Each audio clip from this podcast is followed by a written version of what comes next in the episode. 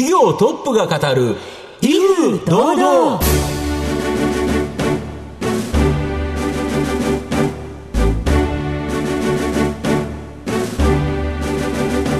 毎度相場の福の神こと藤本信之です。アシスタントの飯村美希です。この番組は巷で話題の気になる企業トップをお招きして番組の指揮者的役割である財産ネット企業調査部長藤本信之さんが独特のタクトさばきでゲストの人となりを楽しく奏でて紹介していく企業情報番組です。今週はですね、はい、まあ、都心部駅からですね、はい、5分以内にですね非常におしゃれなマンション、はい、レジデンスを作ってる企業をご紹介したいなと思います。はい。今週も最後までお楽しみに。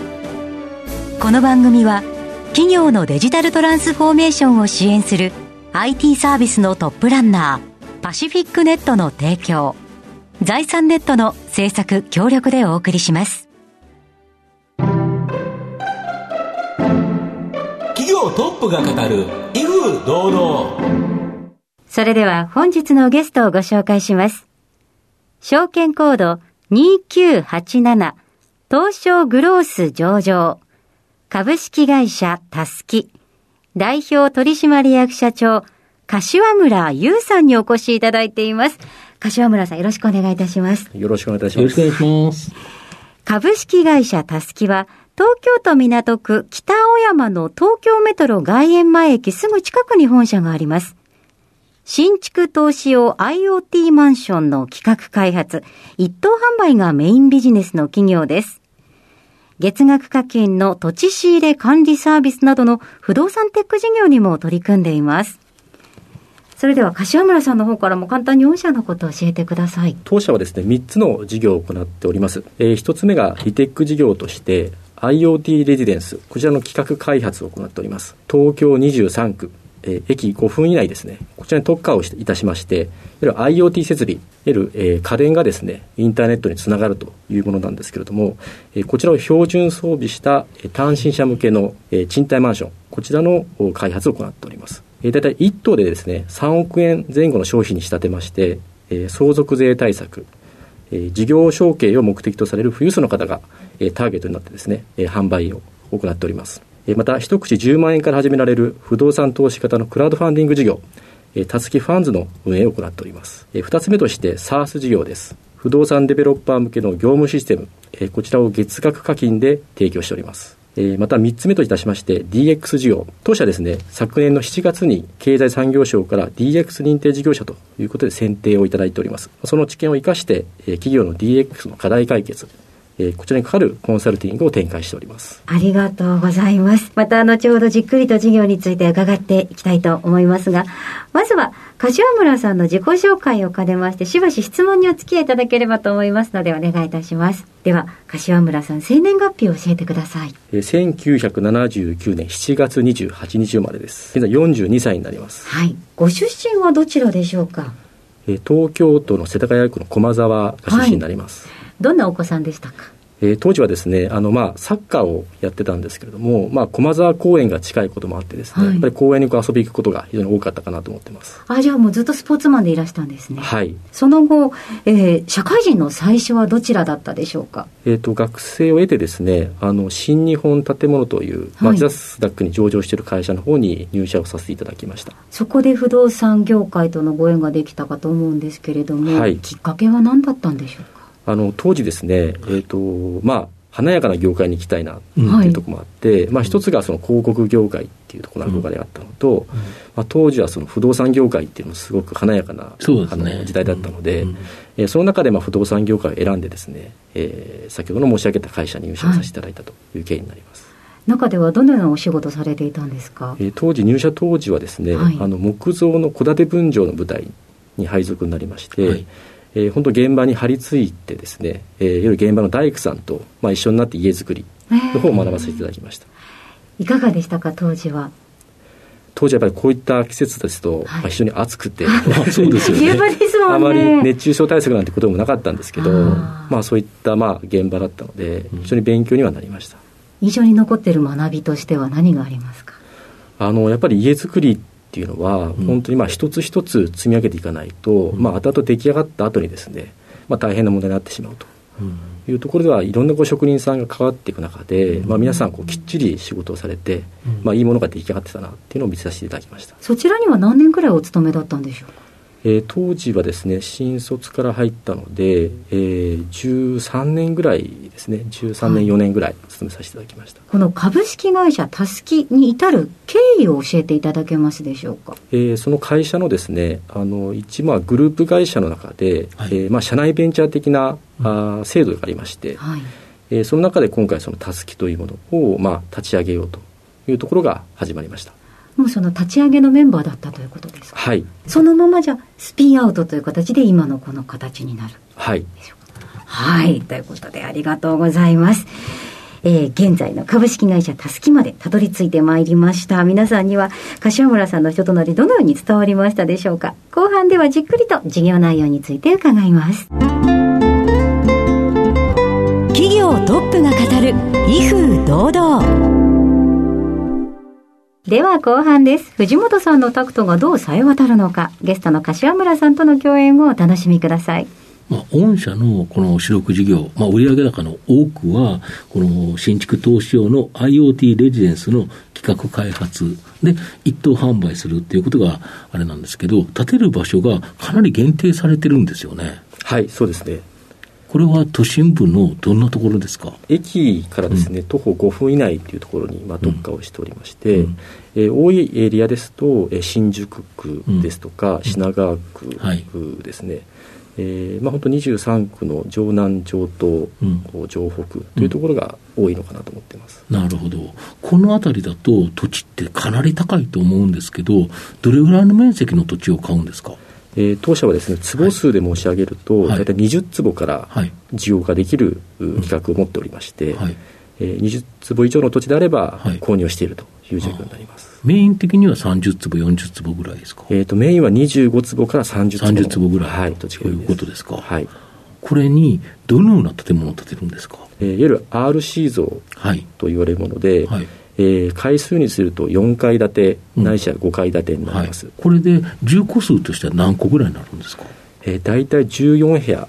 が基準になっています、はい、あ14部屋か、はい、小さいものは8部屋というものもありますけれども、うんうん、はい、なるほど。でこれ4階から5階なのにこのエレベーターがついてない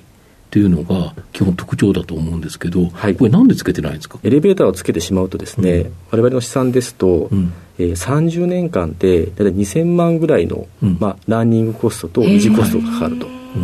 でこれをまあ利回り換算すると、やっぱりそこの投資家さん保有しているオーナーさんの収益にまあ、ダイレクトに跳ね返ってしまうので、あえてそのエレベーターをつけずに、うん、ランニングコストを抑えるような、うん、かつ収益性の高いものを企画をさせていただいております、うん、こちら、まあ、賃貸用という形なんですけど、駅から近いから、かなり人気あるんですよね、設備も整ってるんですよね。はい。あの先ほどの IoT 設備っていうところでは、遠隔できる操作ができる照明ですとか、はい、あとエアコンも、はい、まあ、外出先からも操作ができる。あスマホで家の帰る1時間前にスイッチ入れて、涼しくしとこうという、はい、なるほど。あと、今、災害っていうのがあって、例えば電気が止まったら大変じゃないですか、その時に太陽光発電のパネルがついてるもの、これもあるんですか？はい、あの弊社の物件の中ではです、ね、屋上に太陽パネルをつけて、うん、いわゆる共用部の電力、うん、これを補えるような仕組みを作っているものがあります。なるほど。いわゆるその御社の建物っていうのは、非常に環境に優し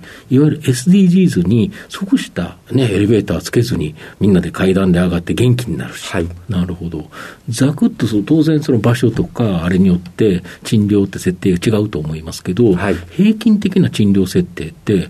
どれぐらいの広さの部屋で、おいくらぐらいなんですか？一部屋で20平米ぐらいからありまして、はい。うん。うん、賃料でいうと、うん。えー、10万から11万円という設定が多いです。で、買う方という、当然これを、まあ、3億円となると、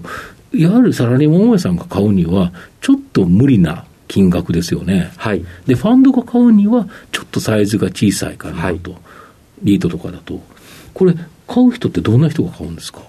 えー、購入者の方はですね、うん、あの地元のまあ地主さんであったり、うん、えー、事業の方、はい、ないしは上場会社の経営者の方、ということが多いです。なんでこの理由として買うんですか？購入理由としてはあの、皆さん相続税対策というところが一番まあ多いですけれども、弊社の物件ですと表面利回りで4.5 5%から5%ぐらいの確保をしています、うん。まあ、そういった意味では十分収益性も保たれているので、うん。えーそういったところをご評価いただいてうん。購入いただいております、で、御社の場合、年間何個ぐらいこれ販売されてる、企画開発販売されてるんですか？あの弊社の場合ですと幼稚仕入れというのは今年間で60件ぐらい、はい。あのさせていただいております、はい。えーその中で、はい。えっと IoT レジデンスを建築するものと、はい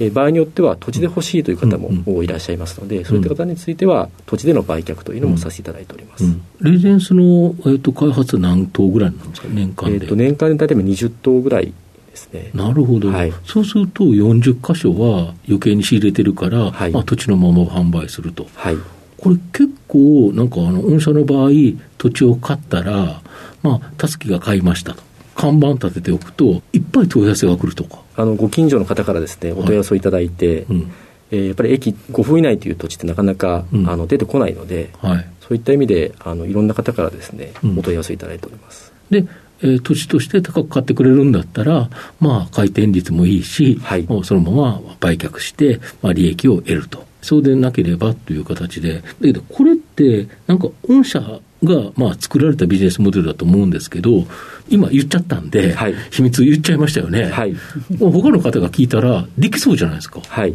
これ、なかなかだけどできにくいんですよね。我々も上場させていただいてから、うんやっぱりこう弊社と同じ企画をやってみようって会社さんも中にいらっしゃってですね、うん。ただまだまだ先行者利益という部分で、うんうん弊社のもシェアの方を伸ばさせていただいているという状況でございます、なるほど。これ、あとはそのマンションを作るのに、建設費用って上がってるじゃないですか。はいここをうまくコントロールされるのが、まあ、御社の強みだとか、これどうやってコントロールするんですか？あの当社の場合はですね、はい。い、あのいわゆるドミナント戦略といはい。う戦略を取っておりまして、はい。例えば四谷駅の周辺でうん。一つ物件を購入すると、はい。えーその周辺でですね、まあ、2棟3棟とうん。まとめて用地を購入いたします、なるほど。で建築士の方も、えーまとめて発注することによって、うん。まあ、スケールメリットを出すという戦略を取っております、マンション作るのにいろんな業者の方が来られるけど、同時にできちゃいますもんね。はい。だから一回そこで終わったら隣のところ、隣のところ、別にあの長く動かなくても、すぐにできれば、それは建設会社としてはお安くしても十分収益上がるとはい。いうことですか。はい。御社はこの不動産の仕入れ能力、ここが高いから、まあ逆に言うとそういうことができるということなんですけど、秘密武器があるそうなんですけど。我々創業当初からですね、はいその不動産テック領域とはいいうものも、うんあの積極的に取り組んでまして、うんいわゆる社内的な業務システム、はいえこちらを自社でスクラッチで開発をいたしました。ああ、なるほど。はいこれ、例えば不動産の土地を仕入れるときって、土地って、いわゆる憲兵率とか、はい。日陰規制とか、なんだかんだあるから、その土地ごとに全然違うんですよね。あれ、わざわざ調べなきゃいけないんですよね。はい、調べないとですね、やっぱりうん。建築法令ですとか、あとはマーケティング、はい。周辺事例ですね、あはいはい。えーそういった部分をですね、まあ、瞬時にこう、うん。分かるような業務システムっていうのを自社でうん。持っておりまして、うん。御社の場合、スマホで地図をチェックしてタップすると、はいえどういう建物が建てれるかっていうのが即座にわかるとか。はい、あのそのシステムをですね自社開発をいたしました。今まではそれは人が一個一個調べてたんですよね。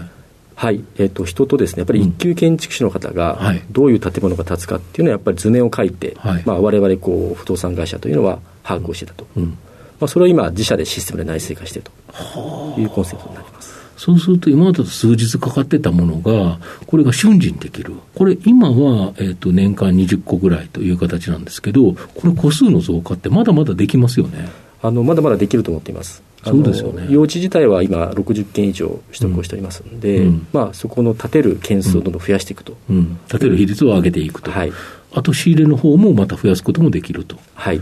御社もう一つですね、やっぱり不動産テック、その自社で開発されたサービス、これを今、同業他社の方にも提供されると。大丈夫ですか？えっと、そこは、はい、あの、問題ないと思っておりまして、うん。やっぱり会社によって様々な考え方がありますので、まあそうですよね。はい、標準的な業務システムというのは私ども提供させていただいて、うん。えーよりこう詳細な部分については会社様ごとにうん。収支構造とかが異なってきますので、うん。そこで差別化は図れると思っています、うん。不動産業界もですね、うん。えー今年の5月に、うん。えー宅地建物取引業法の改正がはい。ありまして、はい。えー今まで申し込みから契約まで、はい。えーいわゆる対面だったものが、はい。ままあ、全てオンラインでできるような法改正がありました、まあ、そういった機運も高まってますので、うん、あの市場的には非常にニーズが高いと思っています、うん、あともう一つそのクラウドファンディングこちらはどういうふうな意図があってやられてるんでしょうか、えー、一口10万円からもう一般の方に不動産投資をいただけるという商品になっております、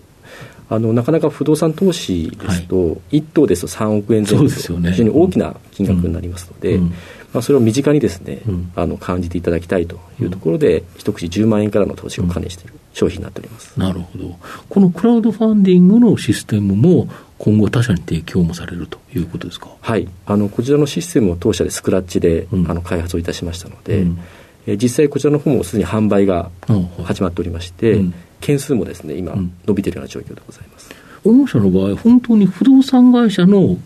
面と、もう一つ、いわゆるシステムの開発会社との面、この2面がある、非常にユニークな企業ということですか？はい、あの創業当初から、あのやっぱり同じことをやってたらだめだというふうに思っていましたので、うん。うん。この IoT レジデンスも本当にニッチな市場を開拓して、うん、えー、まあ、これまで成長ができたと。私どもはその不動産テックという部分についてもですね、うん、あのまあ、先行して、えー、体制を組んで、まあ、実際業務を使ってですね、うん横展開していくというところでまたプラスアルファの上乗せになると思っています。はい。では藤本さん最後の質問をお願いします。社長の心に残る四字熟語を教えていただきたいんですが当社のですねビジネスモデルの構築という部分でもすごくまあ大きなところかなと思っていまして、はい、ぱりこう人が真似できないほどに、うん、えー、徹底的にやるというところで、うん、いわゆる凡事徹底ということを貫いていきたいと思っています。ありがとうございます。改めまして本日のゲストは、証券コード2987東証グロース上場株式会社たすき代表取締役社長柏村優さんにお越しいただきました。柏村さんありがとうございました。ありがとうございました。どうもありがとうございました。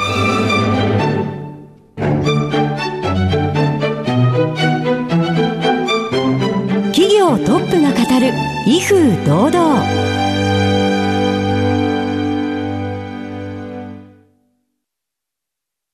企業のデジタルトランスフォーメーションを支援する IT サービスのトップランナー、東証スタンダード、証券コード3021パシフィックネットは、パソコンの調達、設定、運用管理からクラウドサービスの導入まで、企業のデジタルトランスフォーメーションをサブスクリプションで支援する信頼のパートナーです。取引実績1万社を超える IT サービス企業、東証スタンダード、証券コード3021パシフィックネットにご注目ください。お送りしてきました企業トップが語る威風堂々そろそろお別れのお時間です今日のゲストは株式会社たすき代表取締役社長柏村優さんでした。そして柏村さんの選ばれました四字熟語は凡事徹底でございました。それではここまでのお相手は藤本信之と飯村美希でお送りしました。次回のこの時間まで。ほなさいなら。この番組は企業のデジタルトランスフォーメーションを支援する IT サービスのトップランナーパシフィックネットの提供財産ネットの制作協力でお送りしました。